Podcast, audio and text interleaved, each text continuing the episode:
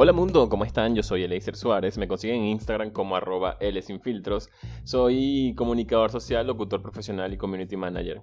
Soy venezolano, emigrante, soñador y un ciudadano del mundo. Y hoy voy a conversar con una persona que alguna de estas etiquetas también la tiene, porque es licenciado en comunicación social, porque es venezolano, emigrante, community manager y aparte de eso, él no quería que lo dijera, pero es mi profesor. Así que hoy voy a conversar con Cristian Díaz.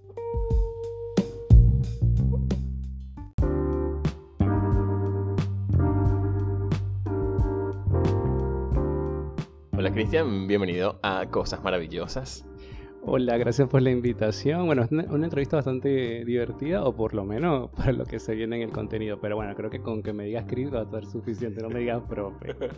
Él dice que no le diga profe, pero cuando uno se mete en su bio de Instagram, dice el profe de fierro. Ajá. ¿Por qué el profe de fierro? Bueno, eh, actualmente soy docente de Coder House, una institución educativa, y creo que, bueno, gracias a mi, a mi, digamos, a mi formación y a mi experiencia, Cover como que me da un reconocimiento en el 2020 como el profe de fierro, había muchas categorías, tipo Oscar. ok. y bueno, me dijeron, justamente Chris, por tu labor, por tu compromiso y todo lo demás. Entonces me dieron ese título. Yo realmente no lo esperaba, porque era un premio como que entre muchos profes del año, ¿no? Toda su gestión, pandémica y todo lo demás. Y creo que me quedé con ese título y me gustó. Y, ahí lo, llevas con orgullo en tus redes. Aunque mi casa está toda llena de madera, pero bueno, el título quizás lo defiende un poco mejor la, mi, docencia, pero me, gusta llamarme así, pero es como que simplemente para divertirme. para causar miedo, seguramente, a, los estudiantes cuando lo consigan, que, uh, es terrible el profe. Ay, no, no, pero puede ser también. Cris, em, sé que estás dedicado al mundo del, del, de, las redes sociales, del mundo digital, eh, de la comunicación digital, de todo el tema del marketing digital, que quizás hoy día, eh, y sobre todo después de la pandemia, ha, digamos, cobrado un papel muy importante en, la economía global. Pero sé que lo tuyo no empieza en la pandemia. O sea, tú venías desde Venezuela preparándote en esto y trabajando en esto. ¿En qué momento tuviste la epifanía de hacerlo? Porque muchos que estudiamos comunicación lo vimos venir como, ah, bueno, cool, las redes sociales, sí, es una nueva forma, es una nueva plataforma, la 2.0, todo perfecto. Incluso la empezamos a estudiar. En mi caso, eh, todo el boom de las redes sociales, digamos que apareció cuando yo estaba haciendo la carrera. Y supongo que el tuyo también. Pero, ¿cuál fue tu epifanía que dijiste? Mira, este es, por aquí es el camino. Wow, creo que las crisis. Ese sería mi resumen. ¿Qué me hizo a mí irme hacia el marketing? o mucho más profundo las redes, eh, fue la crisis. Yo me gradué en el 2016 como licenciado en comunicación y lastimosamente mi país vivió una de las peores crisis de, obviamente, de desabastecimiento, todo el tema del petróleo, una crisis también de hambruna y de inmigración, ¿no? Entonces, al graduarme y al verme enfrentado a esta realidad que también me, tocaba, entendí que el periodismo era mi pasión pero lastimosamente tenía la pasión versus el crecimiento. Y el crecimiento lo veía mucho más en, lo que sería la comunicación digital. Entonces para transicionar ello, viví un año como periodista web y realmente no satisfacía mis intereses económicos. Así que dije, bueno, voy a intentar tocar quizás en una agencia o redes, o, ojo, la, digamos que esa crisis que, que viví como, como profesional, pero también como ciudadano, me tocó mucho y ahí quise emprender. Emprender desde que, bueno, me gustan las redes, sea, diseñar, me gusta hacerle todo un poquito y conseguí mi primer cliente. Y ahí entendí que mi labor no era eh, siempre esperar que una empresa me contratara, que eso es quizás lo que muchos profesionales buscan, ¿no? Que te contrates, te jubiles y te mueras ahí. Entonces, en mi caso, la crisis me obligó a emprender porque necesitaba recursos, necesitaba bastante ingresos. Y también tenía una motivación de emigrar, pero quizás eso lo podemos hablar más adelante. Entonces nada, eh, dije, puedo tener mi cliente, puedo hacer lo que me gusta y quizás también puedo trabajar en una agencia. Y ahí empecé 2017, tuve una oportunidad en una agencia de marketing porque sabía redactar muy bien de la web y la agencia me dicen, ah, este chico sabe redactar, vamos a darle uno, dos, tres meses a ver qué hace. Y bueno, lamentablemente, pero milagrosamente para mí, despidieron como a tres communities y quedaron esas cuentas flotando. Y, bueno, me las asignaron y yo con mucho miedo las asumí, pero duré bastante, así que digamos que empecé a hacer del periodismo ese redactor web. Me transicioné y renuncié hacia una agencia de marketing para solo redactar para redes. A los tres meses me asignaron cuentas y ahí empecé, digamos, mi crecimiento actualmente.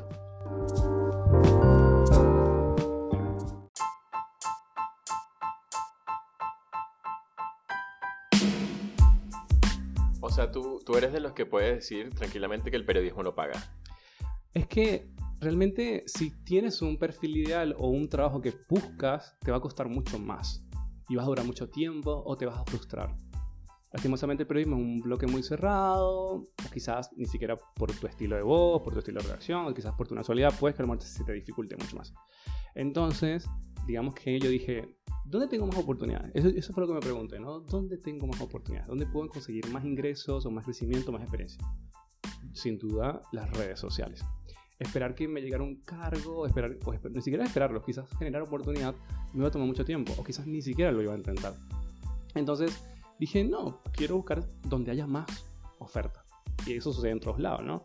Entonces dije, bueno, me migro, transiciono un poquito y dije, no, el marketing me da mucho más ingresos a nivel independiente o trabajando o ambos al mismo tiempo. Pero el periodismo, lastimosamente, está por debajo de una ganancia bien o estable, dependiendo de cada persona. Pero en mi caso me parecía muy peupérrimo o pobre el pago en Venezuela. Acá puede que a lo mejor sea casi igual o mejor el periodista, pero entendemos que la realidad es que a veces eh, no, siempre se consiguen cargos tan directos, pero en mi caso como que me gusta el marketing, se gana mejor, si tengo que admitirlo, que el comunicación o, periodismo. Y nada, eh, me quedé ahí porque me encanta, pero se gana también bien.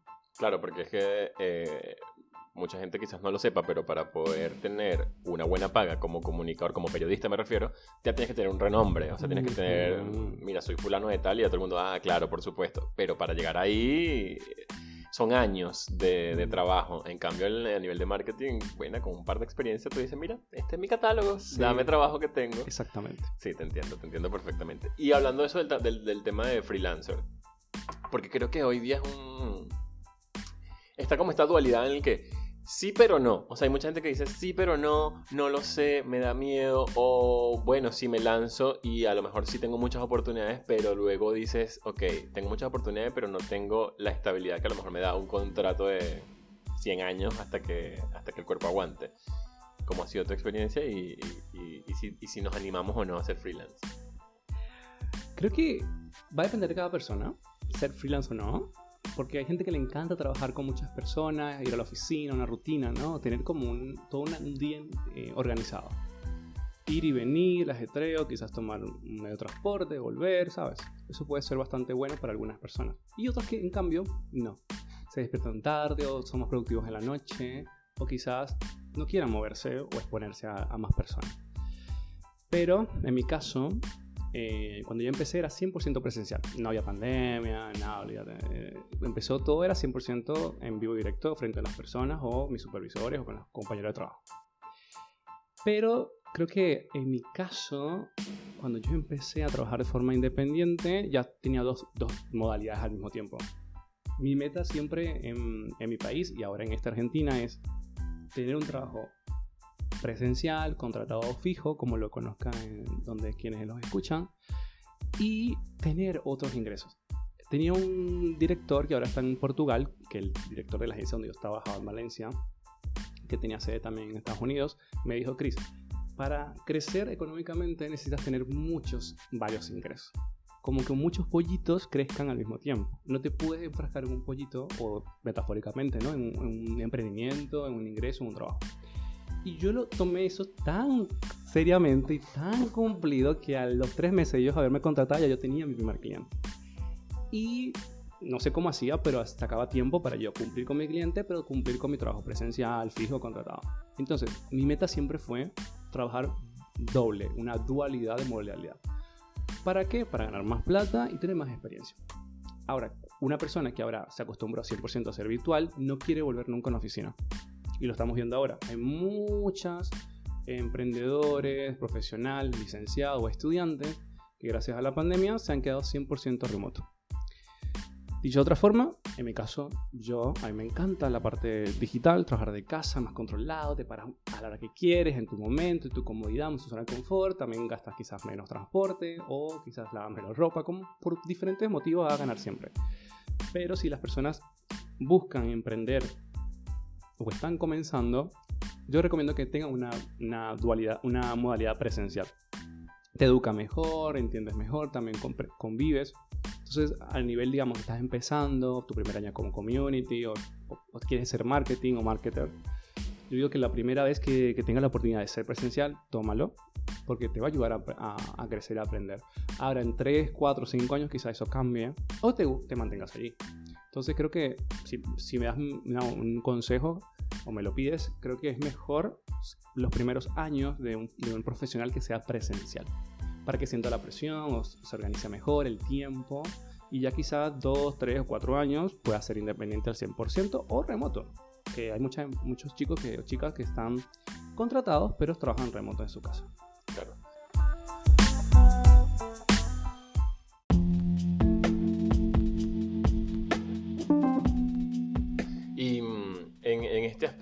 Lo, lo, hablamos previo a grabar el podcast eh, y me llamó la atención cuando lo conversamos. Y es sobre los seres humanos somos, y lo acabas de decir, somos un poco sociables, o sea, somos sociables por naturaleza, o sea, es, como nos han codificado para sobrevivir en, en una sociedad. Eh, ¿Cómo haces para lidiar, por ejemplo, en el caso de trabajar en remoto y decir, ok, ¿qué hago para no volverme loco entre estas cuatro paredes? O para decir, para hacerlo divertido, porque quizás también cuando estás solo por tanto tiempo, no tienes como el, el, feedback o el rebote o esa típica conversación de trabajo de, ah, mira tal cosa, y tú, ah, ok, eso te mantiene como, digamos, como despierto. O hay mucha gente que a lo mejor dice, mira, es solo el hecho de salir de tu casa que tengas que pensar en cómo vestirte para poder salir eh, también hace que tu cerebro, digamos, de alguna forma empiece como a, funcionar distinto. Entonces, eh, ¿cómo haces cuando estás en remoto totalmente y dices, ok, llevo cuatro días con la misma ropa, no me la he cambiado? pasa mucho, pasa mucho. Em, creo que es un proceso. Depende de la persona, ¿no? Si la persona siempre fue remoto, quizás no lo sufra tanto. Pero una persona que quizás venía trabajando 3, 5 años presencial y ahora con la pandemia, post pandemia realmente, Puede que le ha sido difícil al principio. Aunque en mi caso tengo varias, varios truquitos, quizás los pueda compartir, ¿no? Como no puedo, no puedo negar que a veces me da mucha eh, fatiga emprender la, la PC. O realmente no quiero dar clases, o realmente no quiero contestar este WhatsApp tan temprano, quizás no quiero responder estos mensajes. Entonces, ¿cómo hago? Pues, primeramente, eh, deberías saber en qué fase del día te sientes más productivo los que trabajan, digamos, remoto, los que trabajan 100% de su casa, no tienen los mismos cerebros de productividad. Esto no lo digo yo, lo dice un especialista. Una persona puede ser muy productiva en la mañana, otra persona puede ser muy productiva en la tarde, otra persona puede ser muy productiva en la noche o en las madrugadas. Entonces hay que primero preguntarte qué horario o, parte o rango eres más productivo, ¿no? Y quizás compartirlo con tu empleador o con tu, emprendedor o con tu cliente, ¿no? Como quieras verlo. Ese es mi primer truco. En mi caso, yo soy mucho más productivo a partir de la tarde. En la mañana es 100% para mí. Pero eso lo negocio, lo, converso.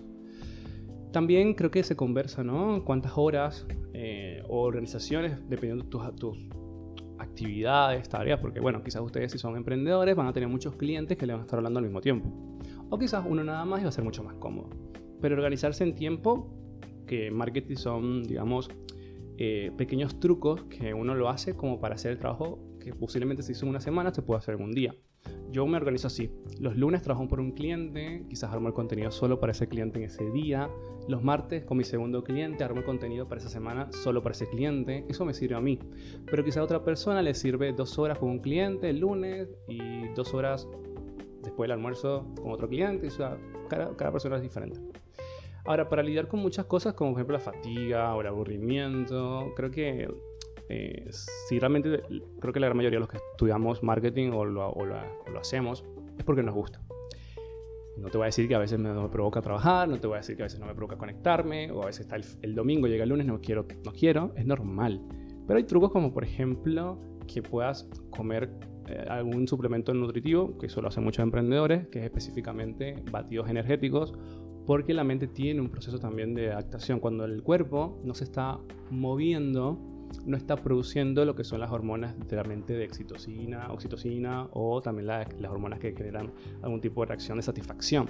Porque como no estamos haciendo una actividad que genere constantemente satisfacción, el cuerpo se va apagando. Es porque estás en una zona de confort, resguardado en tu hogar, Recuerda que cuando el, humano evolucionó, tenía que combatir dinosaurios, tenía que combatir a otros pueblos, civilizaciones, y siempre tenía como ese auge, ¿no? esa euforia. Ahora, ¿cómo estamos? En la zona de confort, no nos pasa nada, tenemos internet, tenemos comida, tenemos todo a nuestro alcance.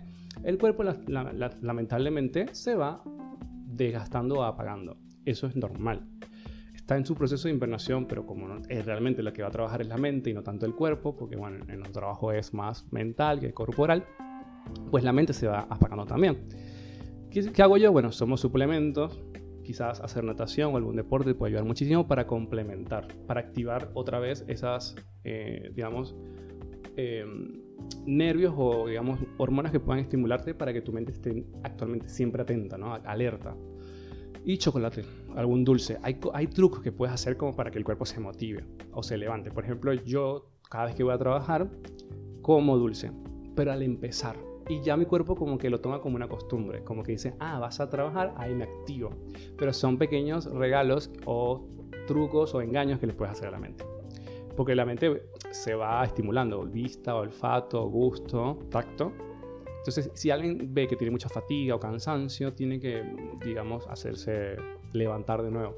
Pero eso te puede hacer levantar o la comida o el o algo que hayas hecho previo. Hay gente que, por ejemplo, eh, ve series antes de trabajar. Hay gente que lo hace mucho. También conozco eh, emprendedores que antes de comenzar a trabajar eh, trotan y cuando llegan tienen todo el cuerpo absolutamente al 100%, porque no es solamente la mente necesitas sangre, necesitas articulaciones para que el cuerpo se vuelva al 100%. Pero en mi caso creo que es muy sencillo. Dulces, el saber el horario exacto que me gusta trabajar y si de lunes a viernes trabajo. Sábado y domingo es exclusivamente para mi disfrute. Trato de viajar también mucho uh, para los creativos, para los que son diseñadores, les gusta redactar o hacen contenido tienen que salir de su zona de confort o donde trabajan. Si no salen, se quedan los sábados y domingos donde estuvieron trabajando. A ver, esto, esto es para personas que quizás tengan una o dos habitaciones, no tienen una casa, no caminan, no tienen una vida social muy alta. Lastimosamente, em, eh, no van a sentir placer cuando trabajen. Y al no sentir placer, el cuerpo se desmotiva. Y al desmotivarse, obviamente, no va a hacer tu trabajo. Entonces, ¿qué hago yo? Engaño a la mente siempre trato de que los fines sea algo totalmente muy arriba o bastante diferente a lo que ya hice entre semana. De manera que cuando vuelve a empezar, mi cuerpo se haya reseteado. Son trucos que uno hace con el cuerpo y la mente, porque uno cree que es solo el que trabaja la mente. Pero en mi caso me funciona así, ya tengo casi 2-3 años así, a full trabajo, me encanta, de lunes a viernes y sábado y domingo desaparezco, me encanta viajar, comer y así voy estimulando la mente de diferentes sentidos. Porque claro, encerrado la mente se va desgastando. Inclusive hay muchas, muchas eh, personas que no le gusta trabajar 8 horas, le gusta trabajar 3 o 4 o 1. Pero eso va a depender de cada persona. Hay gente que hace su trabajo en menos de una hora y hay chicos o chicas que hacen eh, community, contenido, redes, anuncios, etc. en 6, 7 horas. Entonces, como que cada mente es diferente, pero solo tú vas a saber qué es lo que te gusta, tiempo en tu trabajo y cómo engañar la mente. Pero hay que engañar la mente muy bien para que se pueda ir motivando, porque si no te vas a deprimir o vas a no hacerlo o lo vas a hacer de mala manera. Entonces es bastante complejo el tema. Sí, no, ya veo. Yo pensé que íbamos a hablar y que de marketing. Estamos hablando ahora de neuronas, organismos, hormonas. No, pero entiendo, entiendo porque estamos hablando un poco de, cómo buscar estímulos. Porque mm. precisamente el, el, el, ser humano necesita motivación, necesita estímulos. Y lo que tú dices, cuando uno trabaja mucho en este, en, en este ambiente de, de, donde lo que se desgasta es la mente, precisamente necesitas estimularla de alguna manera y cada persona tiene diferentes. Es un, músculo, o sea, es un músculo como cualquier otro. Necesita ejercicio, necesita comer bien, necesita eh, estirarlo o precalentarlo para que genere más cuando si el cuerpo no se está moviendo, el cerebro se va a ir apagando. Entonces, no, hay que para nosotros que somos creativos o más operativos, necesitamos tener el cuerpo y la mente muy, muy, muy bien. Ahí estoy tomando nota yo, por supuesto.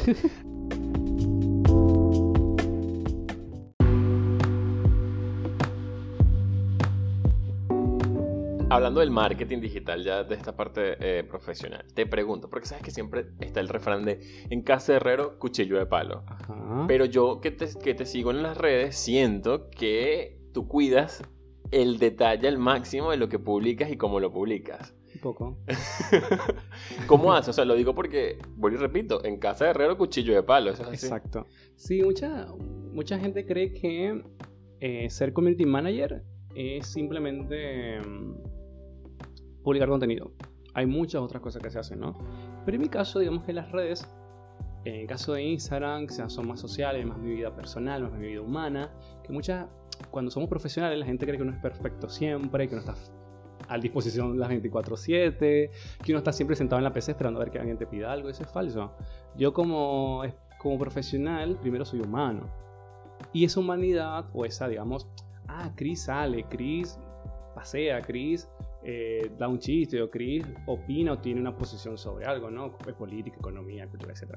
Entonces, esa parte, digamos que el Instagram, donde tengo más tiempo, porque me gusta esa red social, es como mi parte más humana, entre comillas, ¿no? Recuerden que el- todo lo que está en Instagram es una percepción de un lado, no es 100% la Y realidad. además de lo que uno realmente quiere mostrar ahí. Exacto.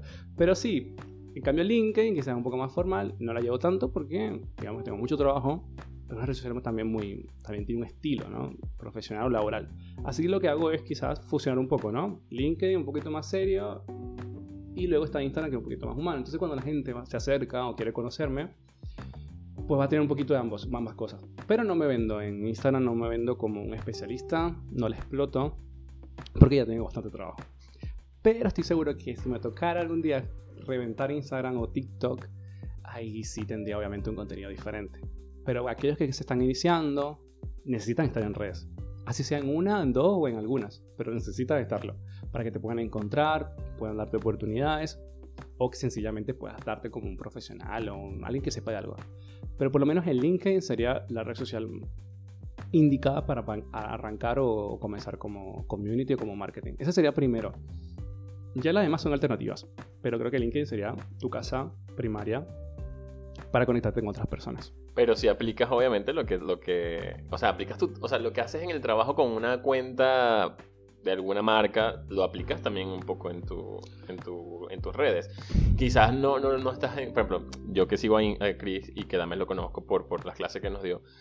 Que además también te vi en LinkedIn, o sea, cuando nos, nos lo mostraste y nos explicaste por qué era tan importante. Em, yo recuerdo que decías, ok, tú en Instagram no, no necesariamente vas a hacer lo que haces en LinkedIn, pero si hay algo que tiene que conectar, porque no hay que, mira, yo sí, yo en LinkedIn soy, eh, por decirte algo, en LinkedIn soy eh, gerente de banco. Y en, y en Instagram, no sé, trabajo en OnlyFans. No, mira, hay algo raro, pues, ¿entiendes? Pero sí lo entiendo, pues. Es que ese es el truco. En las redes sociales solamente piden que seas múltiples cosas al mismo tiempo. O sea, yo por eso siempre defiendo, ¿no? Que cuando uno es profesional tiene que mostrarse humano y cuando uno es humano tiene que mostrarse débil o fuerte al mismo tiempo. Una vez, un día puedes reírte, otro día puedes llorar. Y esos contenidos que son tan, tan diferentes o diversos hacen rico a la comunidad. La persona quiere verte reír, disfrutando, viajando, pero también quiere ver tu lado más sensible, débil o quizás el más desconfiado o más, eh, eh, vamos a decirle, más vulnerable. Si le das eso a ambas, a las comunidades, la comunidad se va a quedar contigo. Pero si le das solo ese perfil eh, perfecto o quizás eh, erudito o quizás también súper eh, catedrático, quizás va a haber una población que se va a aburrir, no te va a seguir, le vas a desinteresar. Entonces cuando le das muchas cosas al mismo tiempo, le das más razones para quedarse. En mi caso sí, Instagram lo hago más como para viajes, me encanta viajar, entonces lo transmito como Chris viaja o Chris publica estupideces en, en stories o eh, hace payasadas a veces en, en sus publicaciones. Pero creo que mi, actualmente cua- cuando la persona vea mi perfil de LinkedIn y luego vaya a Instagram dice, ah, Cristian le gusta viajar, o es de esta manera, o le gusta la fotografía, o le gusta el contenido, mi contenido es mucho más álbum fotográfico, catálogo, pero no lo hago como para vender fotografías, ni tampoco lo hago para vender turismo, simplemente lo hago por diversión. Lo hago como porque me gusta viajar, me gusta hacerlo, entonces la gente como que dice, ah, bueno, Cristian sí da clase, pero le gusta viajar, o sí, Cristian sabe de, de marketing, pero le, le gusta la fotografía, o sí, Cristian hace, eh, hace docente, digo, es especialista en marketing de inmobiliaria, pero sabe armar contenido para su propio, su propio perfil. Entonces es crear un estilo, porque el marketing antes de venderlo con una empresa lo tienes que vender contigo mismo. Porque ¿de qué sirve? Hablar mucho de marketing si no te puedes exponer o vender a ti mismo. Entonces como caserero cuchillo Pablo, como mencionabas, si vas a hacer obviamente algo, no lo tienes que hacer desde tu labor más sencilla como ser cualquiera, ¿no? Y hacerlo. Pero sí, si van a hacer community y no tienen redes, pues no se dediquen a esto. Está como raro, está como raro. Otra cosa que también te iba a preguntar, hablando un poco del, contenido y de las redes, es ¿qué tanto consumes el, el, contenido? ¿O qué consumes? O sea, cuando eres, cuando te dedicas a hacer, a, este tema del marketing digital, a, estar, a, crear contenido para redes, ¿qué consumes tú? Porque o, eres de la gente que consume, mira, yo consumo otros community, consumo otros marketers. Consumo contenido. todo, todo lo que aparece. Sustancias, cosas no, contenidos. Ah. batidos, ¿no? Yo soy más específico. no, o sea, a lo que me refiero es como cuando estás ahí metido en, en las redes sociales, lo que buscas o lo que, lo que lees, lo que te gusta es las cosas relacionadas con tu profesión o no, o dices, no, yo tengo mi abanico de opciones amplio y, o todo lo contrario, no consumo para, para no consumo contenido de este tipo para, para no copiar, no sé. Bueno, creo que volvemos al principio. O sea que yo te decía, hay que salir de la zona, viajar, disfrutar, ver, lo que te gusta. Cada persona por ahí, no, me gusta ir a la iglesia los domingos. Bueno, eso te, eso te hace como para sentirte bien el lunes, pues genial. No, me gusta sacar el perro a la plaza. Y eso me genera a mí una, motivación para volver a trabajar el lunes, ¿no? X. Bueno, ahí vuelvo a lo mismo, ¿no? Como que cuando yo busco cosas que no tengan nada que ver con mi, con mi carrera o profesionalismo, me voy nutriendo de tantas cosas al mismo tiempo. Por ejemplo, siempre estoy pendiente de cuentas de memes. Porque uno nunca sabe qué, meme te puede funcionar con algún tipo de contenido. Estoy buscando, consumo mucho entretenimiento o prensa rosa. Ojo, no lo consumo para generar ese morbo, no es saber, sino para estar informado, porque uno nunca sabe qué temáticas puedas meter en tu rubro, en tu negocio, etc. También consumo mucha noticia. Tengo una rutina actualmente, bueno, soy periodista, pero como que lo tengo internalizado. Me meto en las noticias a ver qué pasa, economía, cultura, radio, eventos, entretenimiento, ecología. Porque todo eso que pasa te puede impactar e infartar. Inconscientemente se me sale la palabra. La economía, ¿no? Dólar, todo eso puede eh, influenciarte, ¿no? Pero trato de saber mucho Ojo, no para saber más, sino porque quizás lo, puedo implementar o quizás me toque a mí em, actualizarme. Por ejemplo, todas las plataformas que uno hace en redes, anuncios, web, etcétera, se van cambiando totalmente. Entonces, ¿qué hago ahí? Bueno, voy a LinkedIn. O sigo a ciertas personas, por ejemplo, me ayuda mucho Lucy Digital, eh, Vilma Núñez, me sirve también está en Prelandia, en TikTok, o sea, como que me voy nutriendo de otros profesionales para que mi trabajo sea por lo menos también más actualizado, óptimo. Pero consumo mucho, consumo también muchas, muchas eh, películas, me gusta ver muchas películas, me encanta la música europea o la música latina.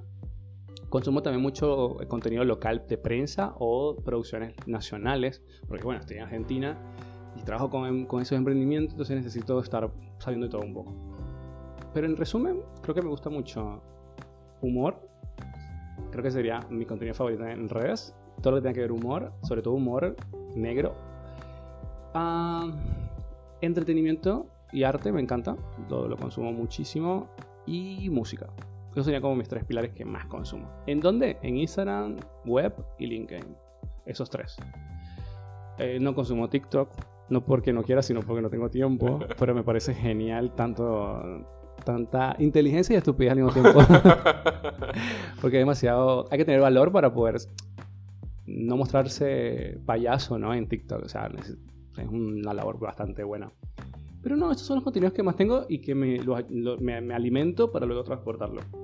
Pero el que va a ser community necesita saber de todo al mismo tiempo. Todo y nada.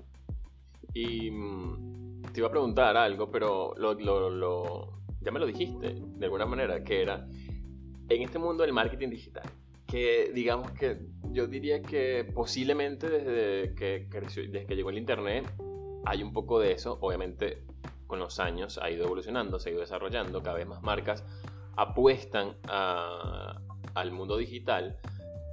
Y obviamente lo, dije al comienzo de este podcast, con la pandemia obviamente todo esto se intensificó Eh, eh, pero la gran pregunta es, ¿cómo hago para no morir en el intento? O sea, porque a lo mejor tú dices hoy, por ejemplo, lo acabas de decir con las redes sociales, hace 10 años quizás la reina era Twitter, mm.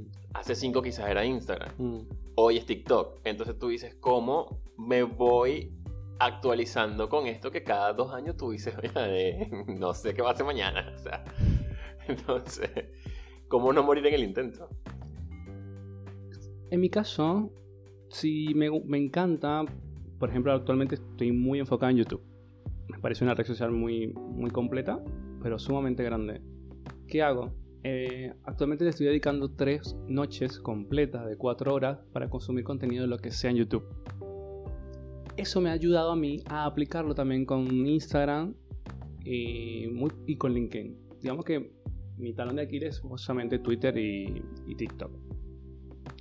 Pero volviendo a las anteriores, eh, entre más consumas, como si fueses una persona normal, esto es un poco de las ventajas de ser community, que no tienes tu trabajo es estar en redes, no es como en otros que quizás que te prohíben, ¿no? Tener WhatsApp, etc.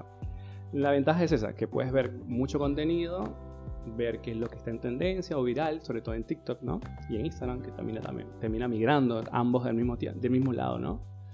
Pero en mi caso, consumo mucho redes sociales. Consumo por entretenimiento, pero luego lo transporto a, mis emprendimientos. Así que la mejor manera de saber cómo adaptarte es consumiéndolo. Suena raro, pero es, que es la única forma. ¿Cómo sabemos si este medicamento me cae bien? ¿O cómo sabemos si este va a ser mi talla de zapato? ¿O cómo sé si esto mm, me va a quedar bien? O sea, o si esta cama es perfecta para mí, para mi dormitorio. Entonces necesito probarla, vivirla, sentarla, o tocarla, o sea, necesito eh, generar una interacción con ella. Y eso, eso abarca cualquier cosa, cualquier persona. Eh, cuando las personas quieren algo, esto es un proceso ya mucho más específico. Cuando las personas quieren algo, lo primero que ocurre es la atracción. La atracción ocurre primero por la vista, o por el oído, o por la, por la, vida, la vista, el oído o el olfato. Lastimosamente las redes por ahora son solo vista y audición, y ahí las personas empiezan a tener un vínculo o empiezan a convivir. Entonces, volviendo al tema, si yo genero interés o atracción con un contenido, digamos que mi proceso como profesional va a ser mucho mejor si yo estoy consciente de lo que eso va a influenciar o va a crecer en tu marca, emprendimiento, negocio, pyme, como quieras llamarlo. Eso es por mi lado mi, mi recurso más importante. O sea, soy consumidor para luego yo implementarlo con, con mis clientes o con mis emprendedores o con alguien que necesite asesoría. Pero sobre todo es vital en, esta, en este negocio.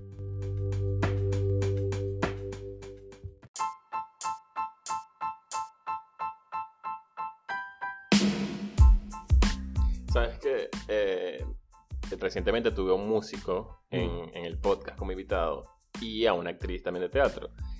Y yo le hice esta acotación y te la voy a hacer porque me parece interesante. Y es, cuando yo empecé la carrera de comunicador, eh, un profesor nos dijo, a partir de ahora ustedes no van a volver a ver televisión ni cine de la misma manera como la ven hasta ahora. Porque a partir de ahora lo vas a estar evaluando constantemente y estás y como descifrando cómo funciona o descifrando cuál es la intención de la persona que está creando este tipo de contenido. Le pregunté al músico, ¿tú consumes música como como siempre o, siempre estás como evaluando el, material? Y también a la actriz le pregunto lo mismo, te pregunto a ti como, como el señor de las redes sociales. ¿Cómo? No. o sea, sí consumes, o sea, obviamente sí por entretenimiento porque creo que es inevitable además, pero, pero no te pasa que llega un punto donde siempre estás como, como evaluando. Siempre. Siempre te toca como ver un post y decir qué es lo que quiere hacer, qué es lo que quiere que yo haga o qué, me trata de decir, porque es como, es como un enigma. ¿Cómo lo puedo mejorar? Claro. siempre uno va a ser jueces y mm, verdugos. Siempre. Como community, mm, cuando empiezas a tener más formación, es como que voy a hacer, veo un contenido, o lo juzgo o lo mejoro. Entonces, cualquier persona que sea community o sea especialista va a buscar como la forma en que ese contenido sea mejor o ver los detalles para que realmente funcionen bien o se quede así porque puede ser perfecto, el contenido puede ser bien y, no y eso se reconoce. Pero sí, cada vez que veo algo, bien sea un programa, un podcast, un youtuber, un influencer, un microinfluencer, o un artista, un músico tuyo, cualquiera, eh, trato de ver siempre, uy, esto se puede haber hecho así, o va bien, o me vende, o me atrae, o me quiere ayudar, o me quiere dar un consejo, o no me estaba dando un descuento, o me está dando un, un, beneficio. Siempre los contenidos dan algo a cambio. Ese es el trasfondo, ¿no? es como una fiesta de Halloween, todo el mundo se disfraza. Y el marketing se va disfrazando. Eh, es, pero claro, al disfrazarte tienes que descubrir qué es lo que lleva atrás. Entonces, como especialista siempre trato de ver quién, quién lleva la máscara puesta para saber qué es lo que quiere conmigo. Pero funciona muy bien. Y, y, ya saliendo un poco de, tanto ya del profesional. Eh, o sea, si hablar del profesional, pero ya un poco más humano. ¿Disfrutas todavía el, proceso después, no sé cuánto tiempo tienes ya dedicándote al mundo del marketing? Eh, ¿Lo disfrutas de verdad? O, o, ya dices como, mira, no, ya, ya quiero cambiar la página? O mira, sí, posiblemente ya voy para siete años. Ya, eso es un montón. eso es un montón. Voy a siete, pero más me aproximo a los 30, eso me da más, miedo todavía. eso me da más miedo, ¿no? Tanto la... si me gusta o no. Te puedo hablar un poco de los 30, pero... todavía me faltan un año y tanto, más o menos, para llegar a los 30, pero... Disfrútalo. me tranquiliza. Pero no, creo que ahora me encanta. Ahora digamos que voy a subir un nuevo escalón. Soy, seguiré siendo docente, pero ahora como que va a ser un poco más exigente, un poco más, más formal. Así que eso me, me, tiene que motivar más. Pero no creo que viva esto siempre. Creo que cada persona, inclusive yo, voy cambiando. O sea, yo hace... Antes de graduarme pensaba que iba a ser periodista. Y mira dónde estoy ahora. No estoy haciendo nada que tenga que ver con el periodismo. Pero por ahora me gusta, me, me entretiene, me, me ayuda a, digamos, a tener lo que yo quiero pero por ahora sí me gusta, me apasiona. Pero no estoy, no estoy lejos de que por ahí diga, no, quiero emprender. Por ejemplo, tengo una obsesión con tener una tienda de emprendimientos. De electrónica. Ok. o una tienda de música. Ah, cool. De, de instrumentos musicales. Sí, sí. A mí me encantan esas tiendas. Entonces yo digo, por ahora me gusta el marketing. Quizás mañana tenga mi, emprendimiento. Y como ya tengo todo el feedback del marketing, no lo haría yo, pero sabría que cuando tenga el equipo ya sé más o menos por dónde sea la orientación. Pero por ahora me gusta educar inspirar o transformar a otras personas, a ver, es un intento, no, no estoy al 100%, creo que me toca formarme, seguir haciendo lo que me gusta, aunque creo que ahora estoy más en la parte de eh, formación educativa.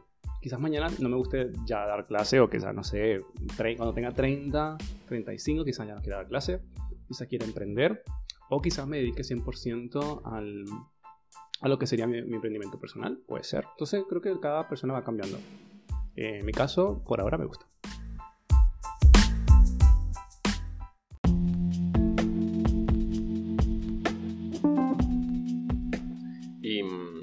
ahora quería cerrar el podcast, pero no, me acabas de lanzar otra idea que, no, lo, no, lo, conversé contigo, me parece extrañísimo. Y es eh, cómo, cómo te descubres como formador. Porque mi mamá es maestra y, por lo que tengo entendido, tu, tu mamá también está en el área.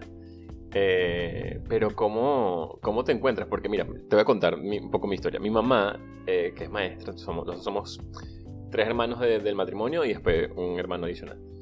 Eh, y mi mamá siempre nos decía cuando estamos, ¿sabes? En ese momento de, la, de, cada uno, cuando crece y dice, ¿qué voy a hacer con mi vida? ¿Qué voy a estudiar? Mi mamá a todos nos dijo, ustedes tienen madera para ser educadores. Y todos dijimos, no. o sea, porque yo decía que no tenía paciencia para darle clase a los niños. Eh, o, adulto, no sé si, todavía. Y te pregunto entonces en tu caso, ¿qué, ¿qué, fue lo que dijiste? Mira, sí. Porque yo tengo que serte muy honesto, quizás también por ser hijo de maestra eh, y por haber, crecido en ese entorno, eh, yo juzgo mucho a los profesores, o sea, los juzgo de, este es un buen profesor, digo, mm, este le falta, este me está engañando.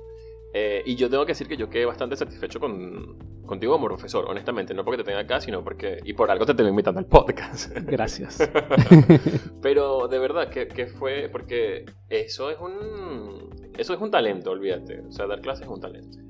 Ese talento no sabía que lo tenía. Se dio cuenta um, una chica de Coder House. Eh, o sea, mi meta cuando yo emigré no era dar clase. Lo que yo estudié 10 años en el mismo colegio donde daba clase mi mamá. Era un colegio católico.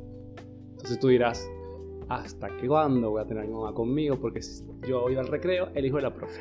Iba a la, al- a la cantina o iba a comprar algún dulce en el recreo, el hijo de la profe. Empatizo contigo. Iba a buscar la carpeta cuando ya estaba en la secundaria, el hijo de la profe. Entonces tenía ese estigma o tenía ese peso, ¿no? De responsabilidad.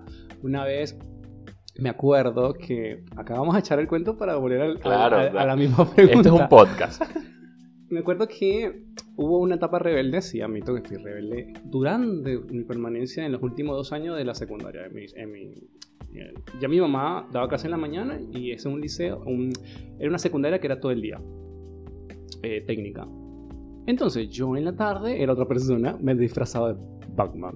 Entonces, claro, en la mañana, al estar mi mamá, yo me camuflaba, pero en la tarde, desastre. Me acuerdo que una vez nos amonestaron, o sea, nos suspendieron, me suspendieron tres días porque estaba en un grupo en carnavales, en mi país carnavales es euforia total, con agua, huevos, harina, entonces más fuerte. Vamos salvajes. nuestro Entonces nuestro a- carnaval. venían colegios a las puertas de otros colegios a lanzarse y matarse entre sí con huevos, harina y agua. Y habían bombas congeladas.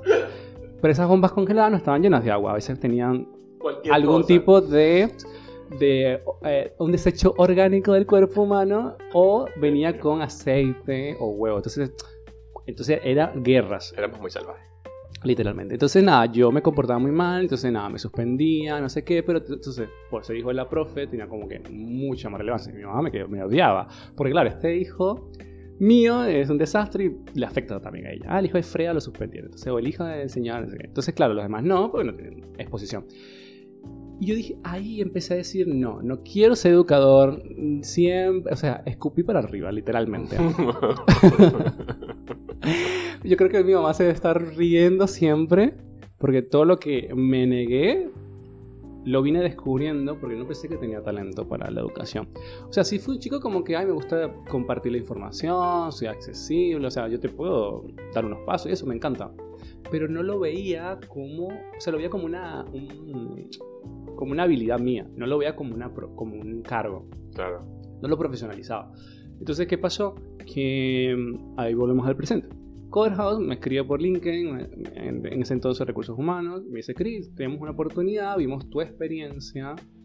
Ojo, a todas estas yo no quería ser educador. Ni lo tenía planificado, ni quería buscar currículos de educador, ni estudiar educación. No, no, no. Quiero hacer lo mío, ganar mi plata y bye. Y en ese momento se atraviesa esa oportunidad y yo me detengo y digo, vi la propuesta económica y la propuesta educativa después. Y la económica obviamente me convenció, pero luego que hice la prueba, luego que empecé a dar clase primera vez presencial con Coderhouse, dije, uy, me gusta. O sea, me siento cómodo, me siento fluido. Obviamente me exige, obviamente me siento en una responsabilidad gigante, a veces no me puedo dar clase y digo, ah, yo soy el profe, no, no Yo puedo no- faltar. Ay, yo no quiero ir hoy. Ay, soy el profe, ay, se me pasó. O no puedo cancelar, o sí o no. Entonces, como que mm, es una responsabilidad.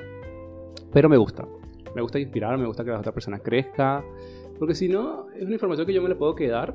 Y así como yo, estarán miles de personas más que se la quedan y quizás no le va a hablar desde la experiencia o le habla de la parte técnica. Pero creo que en mi caso, ese talento estaba ahí. Pero que obviamente la influencia de mi mamá marcó mucho porque siempre la vi trabajando, siempre la vi planificando. Y ahora que yo próximamente voy hacia nivel universidad como docente, ahora entiendo que todo tiene un proceso. Primero me tocó ser estudiante, luego me tocó em- eh, trabajar en agencia, me costó muchísimo adaptarme a la agencia porque es un mundo nuevo. Sufrí mucho, pero aprendí mucho también. Luego emprender, buscar mis clientes, luego emigrar, luego trabajar en un bar, trabajar en, en atención al cliente de un call. Como que cada proceso, cada hecho en mi vida me ha hecho escalar. O sea, siento que lo que he hecho, yo trabajé, me acuerdo, desde un vendedor de zapatería, trabajé en pizzero, trabajé muchos trabajos previos a mi graduación. Todo, todo trabajo dentro o fuera del rubro me ayudó a crecer hasta donde estoy hoy. Entonces, volviendo al tema del- de la educación, en mi caso no sabía que era bueno dando clases. Por ahí puedo mejorar, hay profes mejores que yo. Eso me encanta porque me, me exige. Pero me gusta como que por lo menos guiar a un grupo. Pero no lo veía como un plan de vida. Ahora mi, vida- mi meta, plan de vida no sé cuál es porque ahora la educación como que se metió allí y, y la recibo, pero como que La educación entró y no pido permiso. y ahora, y ahora Y- tú, bueno. ¿Y ahora qué hago? Pero claro, me encanta. No, no sé si explotaría mi, mi facultad, ¿no? De ser Cristian marca docente o Cris va a hacer cursos, talleres, o seminarios, no, no creo que lo tenga. Me gusta estar en- ahora en esta etapa de, de crecimiento porque apenas tengo dos, voy para tres años como docente, o sea, no tengo mucho. Entonces este mercado va cambiando, va mutando, solo me quiero lanzar a la docencia solo como emprendedor, sabiendo que por ahí puedo mejorar mucho más como, con otras personas, ¿no? Y... Pero no, lo- en términos resumidos, no, no, no pensaba dar clase. O sea, no quería tampoco. Pero no sé por qué caí. caí y ya ahora estoy...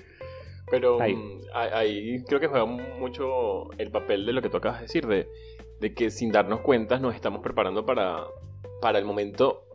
Es decir, no, no es que tú lo visualizaste en el momento, pero quizás todas las acciones que tú fuiste tomando te fueron llevando sin darte cuenta al punto donde estamos ahora y, y- y eso también es interesante. Primero aceptarlo y segundo entender que la vida, la vida no es lo que uno cree La que va a ser. es, la vida no es planificada. No, no es planificada para nada. Eh, no es planificada para nada, pero sí eh, tiene que ver mucho cómo te preparas para ella. Mi mayor consejo para cualquier persona, ojo, in- ingeniero, licenciado, lo que sea, cualquier persona, si tenga secundaria, no tenga secundaria, básico, lo que sea, es que trate de buscar la experiencia que más le enriquezca su vida personal. Yo soy de esas personas o de esos docentes que dice primero la mente y luego la profesión.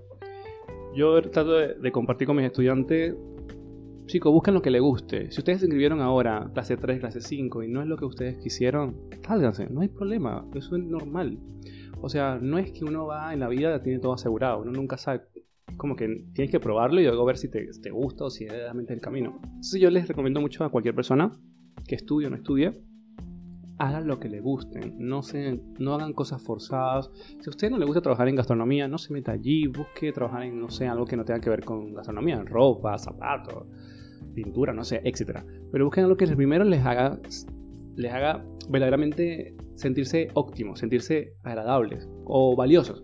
Mucha gente cree que ustedes son valiosos si tienes un título. No, cualquier persona es valiosa.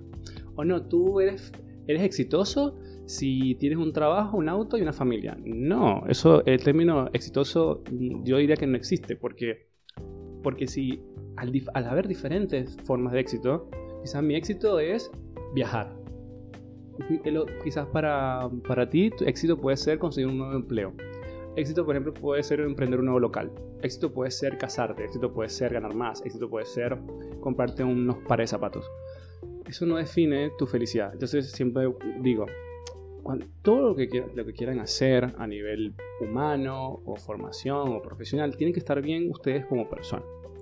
Y cuando ent- entiendan eso, van a crecer a nivel económico, a nivel, obviamente, cliente, o sea, todo le va a llegar muy solo.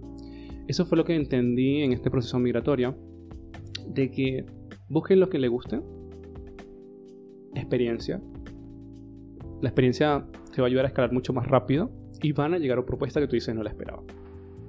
Y al tener esos dos ingredientes, lo que te gusta más la experiencia, ya lo demás va a ser mucho más fluido, mucho más tranqui y no vas a...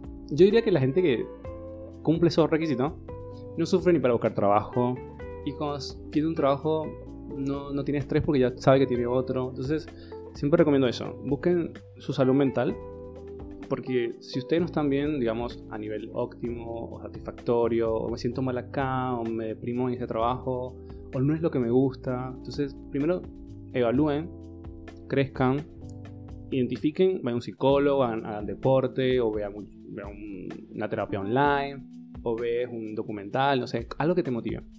Y luego empiezas a crecer. Pero creo que lo más importante para an- antes de ser profesional, o antes de ser exitoso, o antes de tener un cargo gigante, es ser, eh, estar bien con nosotros mismos. Ese sería mi mayor consejo. Y que créame que lo demás va a venir solo. Ese sería mi mayor consejo por ahí. No, mira, yo me, me lo voy a quedar y, y no voy a hacer más preguntas a partir de ahora. No, mentira. Las hago yo.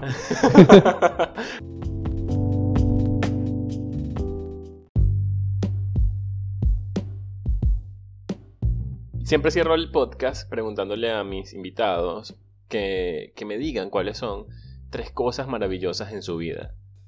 Que, que les guste, que les funcione o que les hagan precisamente sentirse motivados. Entonces, ¿cuáles son las tres cosas maravillosas de Cristian Díaz? Bueno, para mí, eh, me encanta, me encanta. mm, a ver, lo uso como, como, como un hobby, pero también lo uso como una terapia o como para activarme, la natación. Ese es mi recurso más valioso. Porque me gusta sentirme bien, me gusta nadar, me desestresa, es bueno para mi cuerpo, me divierto porque es un- una comunidad. Digamos que mis compañeros son bastante simpáticos y son bastante... Me siento cómodo, me siento como una comunidad, literalmente. Eh, eso sería mi primero. Lo segundo, viajar. Eso me nutre, me llena de experiencia, no saben cuánto te motiva a seguir trabajando. Cuando vuelves del viaje, yo me siento otra persona, literalmente. No me desmotiva, me, me- como que, uy, estu- no estoy otra vez volviendo a empezar una rutina, no. Estoy creyendo que tengo un nuevo trabajo, pero no es el mismo. Entonces viajar a mí me encanta.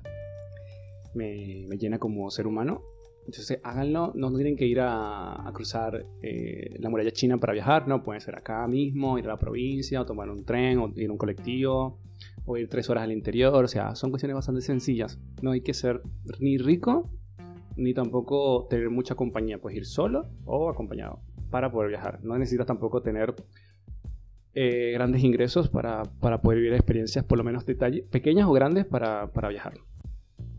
Eh, y mi última eh, que me encanta es la fotografía.